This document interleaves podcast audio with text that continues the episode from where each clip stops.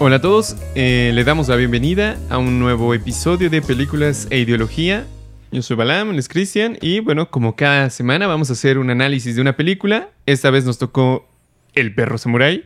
Y como otras veces, no tratamos aquí un análisis técnico, es decir, no nos vamos a fijar en la forma en la que hicieron la película, sino más bien en las ideas que se virtieron en ella. Exacto, y hoy estamos especialmente emocionados porque por primera vez vamos a analizar una película que aparentemente es para niños. Y espero que eh, en los siguientes aproximadamente 30 minutos los podamos convencer que precisamente en este tipo de cintas es donde más profundidad ideológica, por lo menos muchas veces, podemos encontrar. ¿Y eh, de qué trata el perro samurái? Eh, básicamente es una historia muy muy simple que tiene que ver con que el gato Ikachu, que se lo tienen que imaginar como un aristócrata con muchísimo poder que aspira a ser el nuevo líder supremo en su reinado, digamos. En su reino de gatos. Exactamente. Y que eh, él nombra al samurái, que es un perro, o que aspira a ser un samurái, que es Hank, y que nos es presentado como algo torpe, ingenuo, poco habilidoso, digamos, y que eh, es mandado a un pueblo el cual debe de defender entonces contra ataques externos, porque esa es la tarea, por lo menos en las películas desde Kung Fu Panda 1, 2, 3, 4, del samurái, de proteger a la comunidad contra los malvados que vienen de fuera. Y eh, entonces el plan de Ikachu es eh, que el perro, como no es un samurái y como además se nos dice en la película una y otra vez que para ser un samurái tienes que ser un gato, por lo tanto Ikachu eh, aspira eh, a la ineptitud o calcula con la ineptitud de Hank y con eso eh, espera que pueda exterminar a ese pueblo y con eso dar un paso más en su plan malvado y convertirse en líder supremo. Eso, en pocas palabras, es la trama general. Así es, pone al perro a propósito porque sabe que es pésimo, que va a ser un eh, terrible guardián de la aldea para que él pueda destruirle y eso mejorar como su camino a la victoria. Exactamente, exactamente. Bueno, eh, como Balam yo creo que lo puedo decir, no estuvo tan convencido de la película y no entendió exactamente por qué la sugería, porque fui yo el que la escogió. Eh, espero poder convencer al público y también a Balam de que sí valió la pena verla. Vamos a ver. y bueno, primero me llama la atención que en la película se trata de hablarle a los niños muchas veces como adultos. O sea, si bien es una película para niños, estamos de acuerdo, es de Disney, una más de Disney, hay muchísimas bromas y muchísimas preguntas que se abren en la película que se acercan mucho más a una vida adulto, adulta perdón, con responsabilidades que a una vida infantil donde lo único que haces es ir al kinder y jugar. Esto sería lo primero. Y lo segundo es ya concretamente en la película, casi al inicio, hay un ataque a un pueblo eh, que ahorita explicaré por qué es importante resaltar que se nos presenta a ese pueblo como prácticamente sagrado en la película y que eh, comienzan a gritar los gatos, yo la vi en inglés, dicen stranger danger, o sea, es decir, hay uno, hay alguien que viene de afuera y es un peligro. Sí, peligro externo. Exacto, ya ese fraseo me pareció muy interesante porque en vez de decir que hay peligro o hay algo, vengan a ayudar, luego luego lo combinan con una frase que además rima por lo menos en inglés de stranger danger.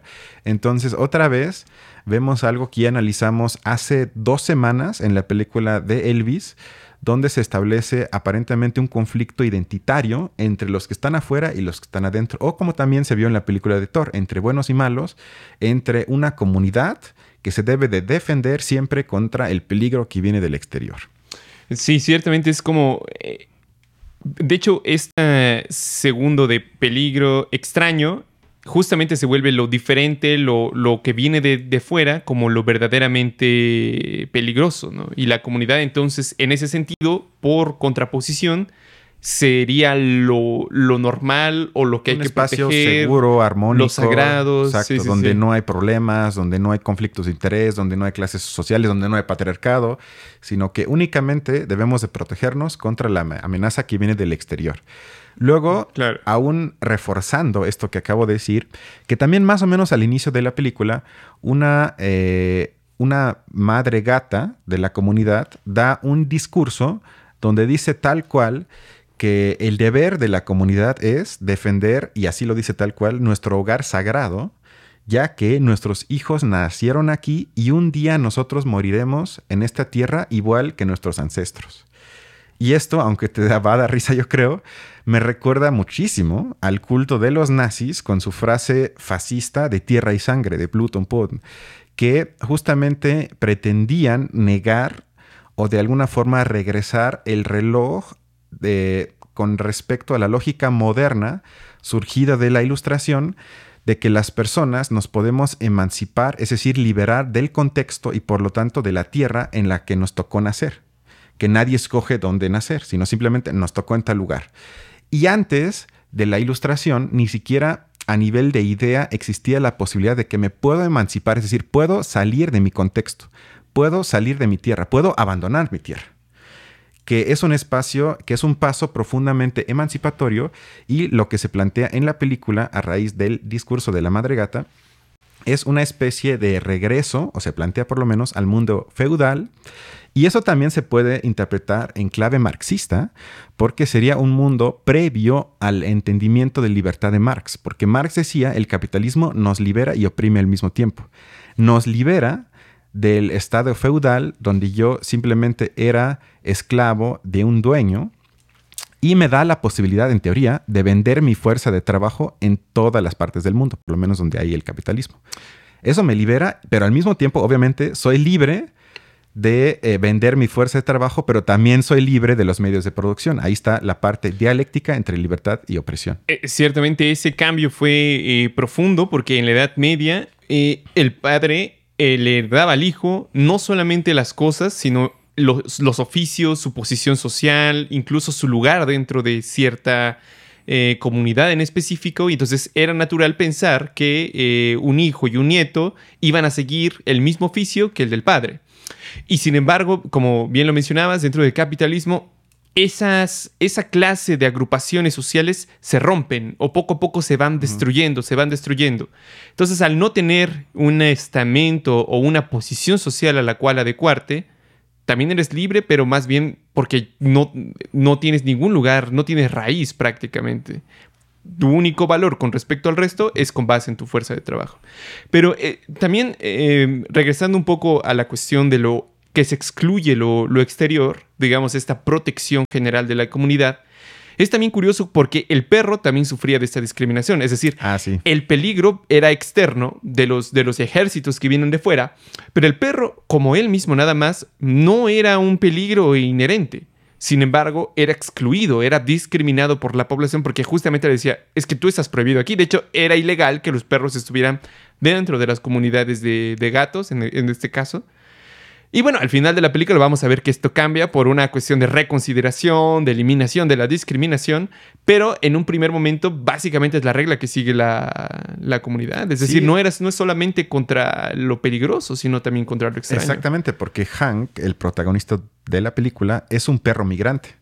Y es un migrante ilegal que al inicio de mexicano se podría entenderlo como un migrante mexicano que va al pueblo de los Estados Unidos, exactamente a una comunidad porque en una parte, al inicio de la película, él narra su historia y le platica a alguien, ya no me acuerdo exactamente a quién, de cómo llegó aquí y por qué llegó aquí. Y narra su historia y ahí justamente reproduce algo que seguramente eh, también podrían compartir muchísimos migrantes de que tuvo que atravesar el mar, tormentas, frustraciones, un viaje larguísimo para llegar ahí y como bien dices, la bienvenida es una señal de que aquí los perros son ilegales.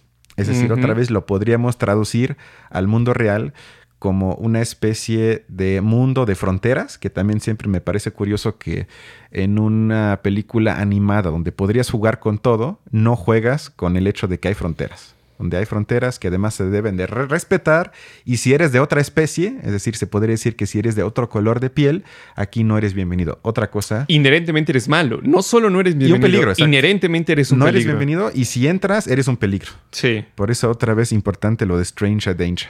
Otro punto interesante es que más o menos a la mitad de la trama de la película, Hank ya se encuentra en proceso de convertirse en samurái. Eso ya todo el mundo, aunque no hayan visto la película, siempre es lo mismo, que se encuentra con un samurái viejo y sabio. De hecho, obviamente lo comienza a Comentábamos antes que esta película estaba como en una misma línea con las películas de Kung, Fu, eh, Panda. Entonces podemos imaginarnos una escena similar a la de Kung Fu Panda transformándose en. Exactamente. Y no nos perdemos nada. Si alguien que es igual de torpe, entonces es entrenado por el viejo samurái que obviamente se niega al inicio, lo termina entrenando.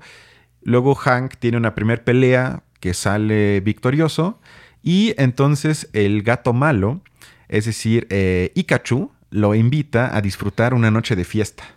Y Hank acepta. Entonces se va de fiesta, se nos presenta que todo mundo lo admira, le piden autógrafos y pasa prácticamente, se puede decir, la mejor noche de su vida.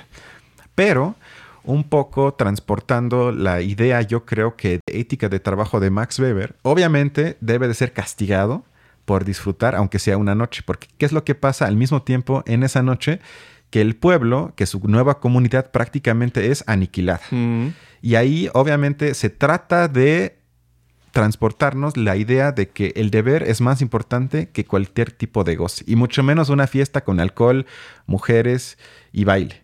Y esto me parece aparentemente un mensaje positivo para los niños, porque creo que eso es lo que se quiere eh, transmitir a través de ese tipo de trama en la película. Sin embargo, yo pienso que estamos en un tiempo ahorita a nivel mundial, sobre todo tomando en cuenta la cuestión de, innegable del cambio climático, donde se pide cada vez más a grandes partes de la población de renunciar a cosas.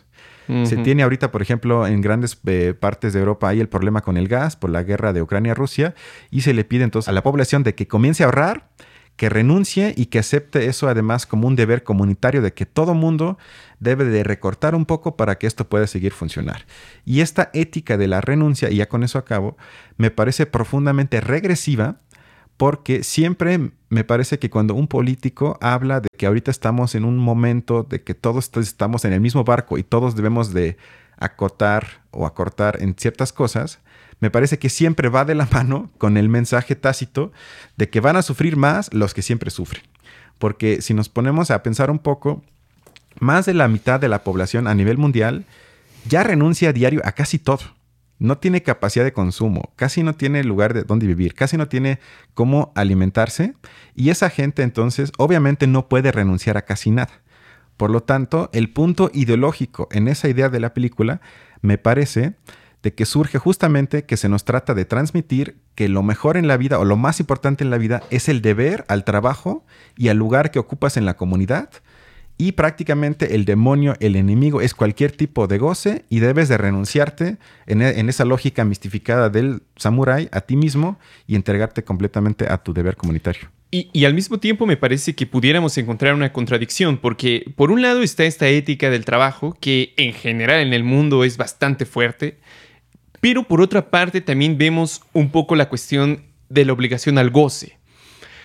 Es decir, en una sociedad consumista como las nuestras, donde se producen una cantidad eh, exorbitante de productos. Nunca en la historia de la humanidad se había producido tanto, de tantas maneras y de manera eh, tan eficaz que se producen pues, eh, bienes de consumo muy básicos y muy baratos. Y entonces, hasta cierto punto también, para justificar ese consumo, se establece como una cierta lógica o ideología del goce, donde eh, si no mal recuerdo, lo explicaba un poco Lacan de esta manera, es necesario gozar, es decir, la característica de nuestro tiempo es ser capaces de disfrutar con lo que hacemos más que del esfuerzo. Y yo creo que en gran medida esa es una de las lógicas que imperan, pero es contradictoria. Puede existir al mismo tiempo que la lógica del trabajo, pero esto va a generar conflictos también psíquicos. Es decir, esta cuestión de, oye, me la estoy pasando bien, pero debería estar haciendo algo más. Y cuando estoy tratando de, esforzarme en algo más, viene como el goce fácil, el goce inmediato, el goce de, pues de repente eh, tal cosa consumo, de repente un café, de repente esto, de repente el otro. Y de hecho, si uno no goza de la manera en que gozan los demás, puede surgir el problema de la culpa por no gozar lo suficiente o por no estar disfrutando de lo que deberías de ser, de sentir como, como disfrute. Entonces yo creo que eso también es un poco conflictivo, porque en nuestro tiempo yo creo que el goce o el consumo eh, disfrutable hasta cierto punto es la regla. Y al mismo tiempo convive con esta otra eh, sentido del trabajo. O sea, yo, yo veo ahí algo contradictorio. Eh, sí, sin embargo, yo diría dos puntos. El primero es que la gran mayoría de la población, y sobre todo en países como México, está excluida de, esa lógica. Porque eh, si hablamos de lo que decía Lacan, tomando en cuenta el capitalismo como una forma objetiva social que nos genera siempre ese plus de goce, es decir, tengo que consumir y para seguir ese goce tengo que consumir constantemente más y por eso el sistema, según él, del capitalismo se ajusta tanto a la, digamos, estructura libidinal de los sujetos. Si bien eso es cierto, la mayoría de la gente no puede tener ese goce. O sea, ojalá, yo diría, para mí sería de manera, se podría decir, contraintuitiva, mucho más emancipatorio, quizás hasta revolucionario, que la gente en México diría quiero consumir más, quiero gozar más. Porque eso implicaría mejores salarios, más vacaciones y simplemente una reestructuración de la desigualdad en México porque mucha parte de la población no puede consumir. O sea, a mí me parece que esa lógica está reducida quizás al 10% de la población en México, quizás el 20%, vamos a ir el 20%, pero quedan fuera el 80% que no tiene ese tipo de posibilidad de, de gozar bajo la lógica de Lacan dentro del capitalismo. Es que yo creo que va más allá de solo la capacidad de, de, hacerlo efectivo la idea, sino más bien el punto es que esa idea sí está esparcida en general yo me atrevería a decir que es una especie de sentido de nuestra época, que independientemente de la clase social en la que tú estés, esta tendencia al consumo y esta necesidad de consumo es real y existe. Yo creo que últimamente se ha hecho mucho discusión, por ejemplo, sobre este tema de el aspiracionismo que es esta cuestión en el que una persona aspira a más cosas de las que es realmente capaz dentro de sus medios o de sus condiciones de clase le, permiten, ¿no? Que una persona de clases bajas desee tener un iPhone, que desee consumir eh, en los principales cines, ir a las principales plazas, tener tal, eh, marcas, etcétera, etcétera, etcétera. Es decir, este deseo de consumo reflejado en la idea del aspiracionismo me parece que sí existe, aunque no siempre se tengan las posibilidades de llevarlo a cabo.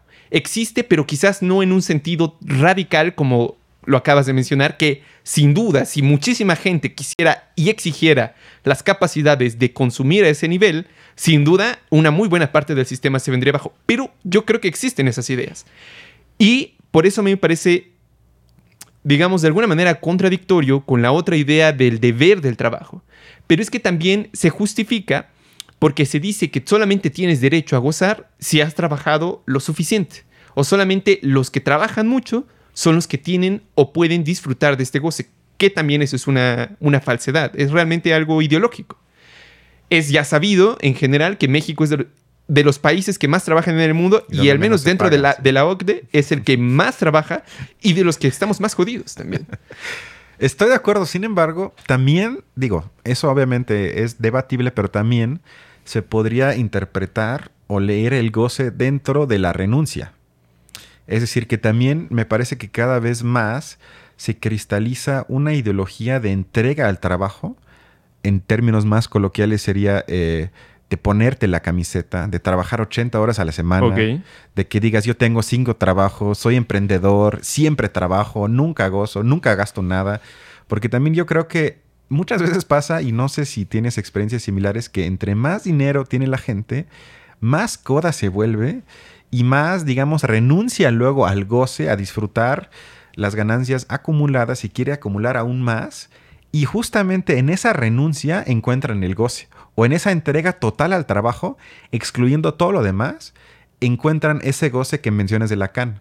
O sea, creo que se puede encontrar de ambas maneras. En el goce del consumo, o por lo menos imaginario del consumo capitalista, como bien lo dijiste, pero yo creo que también al revés, en el goce de que renuncio a todo lo demás y me encuentro ya prácticamente como máquina inmiscuida a la lógica inmanente de acumulación del capital, que también hay mucha gente, o sea, incluso empresarios riquísimos, o sea, como Mark Zuckerberg o muchos de Silicon Valley, que trabajan todo el tiempo y lo expresan todo el tiempo de una forma de que ahí es donde ellos encuentran su goce, de que ya no soy otra persona, sino yo soy X el, empresario. Y creo que tienes razón, o sea, es, otra, otra, forma de verlo bastante, bastante acertada porque me parece que incluso lo peligroso es cuando uno disfruta de esa renuncia misma. Cuando tú disfrutes se vuelve renunciar al goce y preferir el trabajo. Cuando eso se vuelve así, me parece que es incluso patológico, porque de alguna manera estás siguiendo una lógica que te destruye o que te impide gozar a ti y eso lo gozas. Entonces se vuelve como una cuestión patológica bastante grave.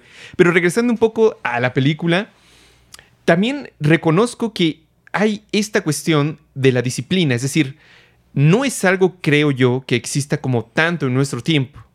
Este trabajo como arduo que tuvo el samurái para volver a, para volverse samurái, ¿no? El perro, para llegar a ser samurái, tuvo que costar como mucha disciplina, mucho esfuerzo y todo lo demás para obtener como un poco el resultado, que creo que de alguna manera se contrapone con la lógica como rápida de la película eh, que vimos, eh, por ejemplo, en Thor. O sea, al final, la vuelta en Thor fue una cuestión más moral, más cuestión ética, que una cuestión como de esfuerzo, ¿no? Y, en la película del perro samurai, el esfuerzo tiene como un gran papel dentro de incluso en esta lógica del trabajo, ¿no? Sí, pero pobre Hank, o sea, imagínate, es un perro migrante ilegal que atravesó medio mundo para llegar ahí y se permite una noche de goce, una. Porque todavía diríamos, bueno, se le presenta que ya se volvió flojo, que ya no se alimentaba bien, que se volvió gordo, que ya no estudiaba, que ya no entrenaba, ok, pero era una noche. Que además, como para seguir con la trama de la película, se nos presenta, obviamente, que era un plan malévolo de Ikachu, que lo engañó para en esa noche mandar a atacar el pueblo, casi a aniquilarlo, y se nos muestra entonces en la cinta de cómo eso echa pues en contra eh, mucha parte de la comunidad eh, a Hank, porque entonces ellos dicen, bueno, ¿en dónde estabas cuando ocupábamos a nuestro samurái que nos protege contra la invasión de extranjeros? Eh, esto también me parece interesante porque en la película, desde el primer instante, hay una lógica que se podría calificar como post-democrática, es decir, que se asume que hay una estructura jerárquica eterna que no se puede cambiar y donde por un lado hay el líder supremo, está Ikachu, que quiere convertirse en el líder supremo y por eso obviamente es malo, porque hay que dejar todo como es, aunque no sea mínimamente democrático. Y también por el otro lado, dentro de la comunidad ocupan a un samurái, a una figura de un guerrero mistificado con superpoderes para protegerla. Es decir, incluso dentro de la comunidad estamos hablando de una jerarquía profundamente autoritaria y cero democrática.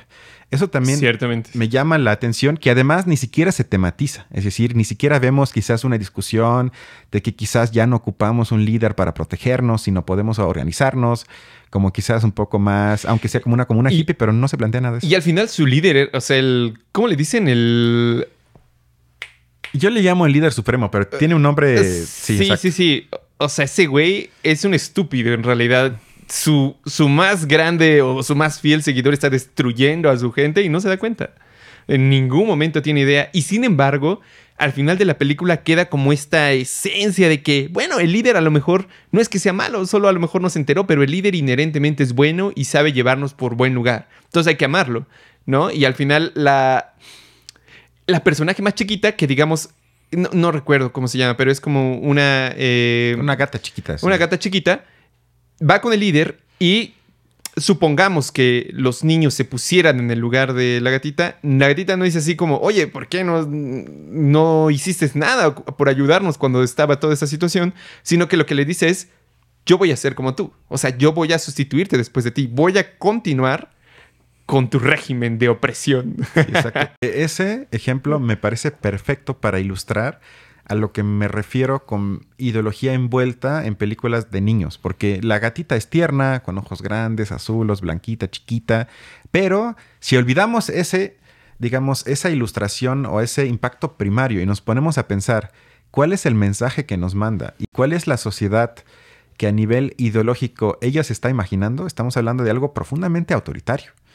Y esto me lleva ya casi al último punto, que tiene que ver con algo que tengo que mencionar. Sé que va a ser quizás polémico, pero ese misticismo esotérico eh, presente todo el tiempo en la película me parece protofascista. Y voy a tratar de argumentarlo porque esto me recuerda a un panfleto escrito por Oswald Spengler en el 21, que Oswald Spengler es famoso también en México por un libro que muchos han leído que se llama La decadencia de Occidente, que escribió dos años antes del 19 y que Spengler se lo tienen que imaginar como un crítico conservador del espíritu revolucionario en ese entonces de Alemania, digamos. O sea, yo lo ubicaría del lado de la derecha, no extrema derecha, pero sí alguien conservador, brillante pero conservador. Y él entonces escribe un comentario sobre ese libro que tiene el título Pesimismo, donde él crea una lógica mística que gira en torno a tres conceptos principales. El primero es nuestra conexión con el destino y por lo tanto con el universo. El segundo es lo que él llama las experiencias de profundidad o a profundidad. Y el último es un poco complicado, pero él le llamó una especie de tacto fisonómico del líder. Ahora, ¿qué es esto y cómo yo lo veo en la película? Lo primero es, eh, digamos, la conexión con el destino. En la película se ve claramente que el samurái sabio que entrena a Hank en la comunidad es el que lo salvó hace muchísimos años antes de un asalto en el pueblo, entre comillas, originario de Hank. Es decir, hay una conexión muy grande y una vez se encontraron y luego Hank se lo puso a buscar sin que lo supiera y obviamente el destino tuvo que juntarlo. O sea, claramente vemos la dimensión de que realmente no hay agencia en nosotros, sino que todo está dado ya por un orden superior y lo único que podemos hacer es aceptar el destino superior. Luego, la experiencia a profundidad se refleja muchas veces en la película cuando se habla, digamos, de, eh, yo le llamaría pseudo sabidurías que se conectan además con el último punto que eh, Spengler llamó el tacto fisonómico, que tiene que ver con que Spengler le atribuía un poder superior místico a líderes fuertes de interpretar el curso de la historia o de ver cosas de gente que él llamaría excepcional, que tienen simplemente una visión del mundo que los sujetos como nosotros normales no podemos tener. Y en la película se refleja eso cuando muchas veces, por ejemplo, Hank actúa por instinto. Dicen una frase muchísimas veces que dicen, no sabemos qué hacer, pero lo importante es actuar. Aunque no sepamos qué hacer, hay que hacer algo. Y entonces esta yo le, diría, yo le llamaría sustitución del instinto, eh, perdón, esa sustitución de la razón por el instinto, me parece que es justamente lo que Spengler argumenta como fuerza de la historia. Es decir, más allá de confiar en la razón humana ilustrada, es decir, autocrítica, lo que debemos de confiar o lo que debemos de analizar y aceptar y por ende conformarnos es con lógicas superiores que nos rebasan a nosotros como sujetos y subordinarnos a esas lógicas. Y por ende, no podemos hablar de razón, sino instinto. Y me parece que en la película muchas veces se habla en vez de trascender las cosas y trascender el orden que hay que confiar, encontrarse a sí mismo, es decir, encontrar el yin y yang como samurái, y actuar por, instinto y confiar que con eso ya llego a lo que quiero llegar. Eh, eh, tienes toda la razón. De hecho, es un poco como la justificación ideológica del acto por reacción. Es prácticamente justificar la reacción en sí misma, que no haya detrás como un fundamento racional o lógico para tus acciones, sino que eh, el mismo sentido, el amor o, muchísimas otras eh, situaciones que se ponen no solo en esta, sino en general en muchas películas, es lo que al final resuelve las cosas, ¿no? Como ese sentido irracional, por así decirlo. Y bueno, ya eh, casi en la, en la, parte final de la trama, eh, hay una reunión de la comunidad donde se trata de discutir un poco cuál va a ser la estrategia para la gran batalla final. Y donde me parece que se construye un reflejo de la ideología emprendedora de Silicon Valley cuando dicen que si bien todos somos diferentes en el exterior, lo importante es que podemos y debemos ser iguales en nuestro interior. Y esto me recordó un poco a la ideología de la diversidad dentro del capitalismo, que se refleja sobre todo en empresas hipster, digamos, nuevas, como empresas de Uber, como Facebook, etcétera, donde si bien ya se aceptó que puede haber gente blanca, negra, heterosexual, de todos los países del mundo, asexual, pansexual, transexual, etc. Eso es permitido, pero es permitido o digamos tolerado únicamente si en el fondo todos piensan igual, es decir, si la lógica económica estructural es aceptada como dominante, dentro de ese espectro, toda la diversidad posible. Lo que no se permite es una diferencia de razón y de pensamiento, es decir, el interior. Ciertamente. Y eso se plantea en el gran discurso al final en la comunidad de que lo importante es que seamos iguales hacia el interior. Y eso también otra vez me parece profundamente autoritario, porque otra vez eso nos reduce entonces a una eh, armonía en el interior y que todos debemos de pensar igual, ser igual y bajo esa lógica subordinarnos otra vez bajo la lógica de la comunidad y no nos podemos zafar de eso. Que de alguna manera, eh, regresando un poco a lo que comentábamos de cómo se fueron destruyendo las sociedades de medievales, las corporaciones medievales, para dejar a todos como en la misma cantidad, ¿no? En, en una condición de igualdad. Yo creo que va en ese sentido también. Eh, de alguna manera, el capitalismo en su desarrollo iguala o ejerce como una especie de igualdad general a todas las personas, donde realmente no importa como tu color de piel, tu género, tu nacionalidad, sino que solo importas al capital en tanto que fuerza de trabajo. Esa es como una gran abstracción que hace el capital de todo lo demás y que justamente Marx y Engels trataron de retratar en sus escritos sobre eh, la vida debajo del capitalismo, que en el fondo es lo que está haciendo. Yo pienso que una muy buena parte, y a lo mejor se inscribe en esta, en esta discusión, eh, el capitalismo puede dar desde ese punto de vista gran libertad o, digamos gran inclusión a las otras posibilidades de ser. Es decir, es perfectamente factible que bajo el capitalismo ocurran las luchas como de la diversidad sexual, que ocurran las luchas contra, la, contra el racismo, que ojo, yo creo que es perfecto y que de alguna manera es un avance, sí. uno de los grandes avances que nos brinda el capitalismo, pero al mismo tiempo lo hace para integrar a todos en tanto que iguales como fuerza de trabajo. Como fuerza de trabajo que además debe compartir esta ideología del progreso, del trabajo mismo, ¿no? De esta ética del trabajo de la que hemos hablado. Y que bueno, yo creo que en el fondo es necesario poner en duda. Es sumamente común que en general se idealice mucho el trabajo y se idealice mucho esta cuestión del esfuerzo, de darlo como todo, de todo lo demás. Yo pienso que en el fondo lo más revolucionario es justamente tratar de erradicar el trabajo en sí mismo. Por lo menos eso sería una diferencia al interior. Sería otra forma de pensar que nos haría diferentes a nivel del espíritu, es decir, del intelecto. Eso sería lo verdaderamente progresista. No que simplemente seamos perros y gatos, pero trabajemos en la misma empresa y explotemos igual, porque eso, como bien dijiste, sería asumir que entonces se permite la diversidad mientras no cambie lo estructural. Que en la película se refleja que el perro Hank es aceptado en el momento de subordinarse a la lógica de la comunidad.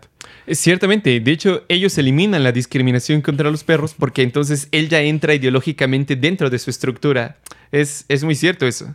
Y que ocurre de alguna manera, como lo acabo de mencionar, es una lógica que viene ocurriendo en el capitalismo a nivel global. Es decir, esta eliminación de las diferencias de nacionalidades, de todo lo demás, y que como que todos se inscriben bajo una misma lógica en el fondo. Y si se reviven las identidades nacionales, como lo comentamos, eh, si no mal recuerdo, en el primer eh, episodio, eh, es para integrarlas como formas de mercado, como mercados explotables. Regresando un poco a esta cuestión de eh, la apropiación cultural. En realidad, el argumento es que la apropiación cultural no se trata de defender la cultura, se trata de defender zonas de mercado, ¿no? posibles formas de propiedad privada dentro de la cultura. Y en este caso es algo similar, o sea, se está eliminando como la discriminación entre trato que perro, pero mientras te, sumes como es bajo esta lógica misma. Exacto. Que otra vez en el fondo es profundamente autoritaria. Y que justamente en vez de permitir la diferencia, borra las diferencias. Ciertamente. Que es lo paradójico. Ya lo último es, para que ojalá no me digan que todo esto es una mamada, es que, que el mismo Slavoj Žižek dice, porque hay escenas curiosas en la película donde ironizan sobre la misma película. Donde el protagonista Han creo que dice dos veces que es una película de 85 minutos, sin los créditos. Ah, sí, rompen la pared, la cuarta pared. Exacto, rompen la cuarta pared, exacto. Entonces ahí como que dicen, jaja, somos una película, somos muy divertidos. Pero algo que nos advierte Zizek y también el filósofo alemán Sloterdijk es que en el capitalismo no hace falta creer en su propia ideología para que funcione. Porque Marx todavía tenía el lema de que no saben lo que hacen y aún así lo hacen. Pero creo que Sloterdijk dice que ya existe más bien una razón cínica, y esto quiere decir que saben lo que hacen y aún así lo hacen. Es decir, no porque ironizo algo, el mensaje o la profundidad ideológica es menos, sino puede ser aún más y más aceptado a la hora de ironizarlo. O sea, lo que dice Shishik es que cuando tomamos una distancia irónica con algo, lo aceptamos aún más y no al revés. Por lo tanto, ni siquiera esos pequeños, digamos, guiños en la película le quitan, desde mi punto de vista, eh, fuerza a la profundidad ideológica de la misma.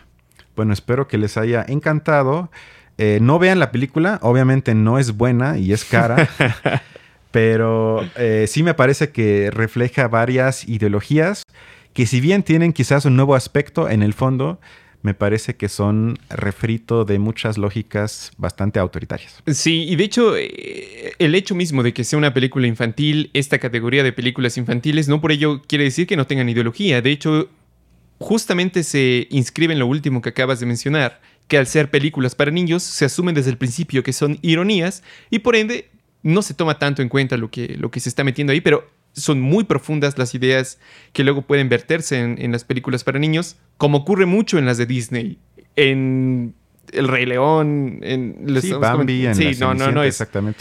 Pues nos vemos la siguiente semana con una nueva película, les iremos avisando y pues muchas gracias por vernos. Hasta la próxima.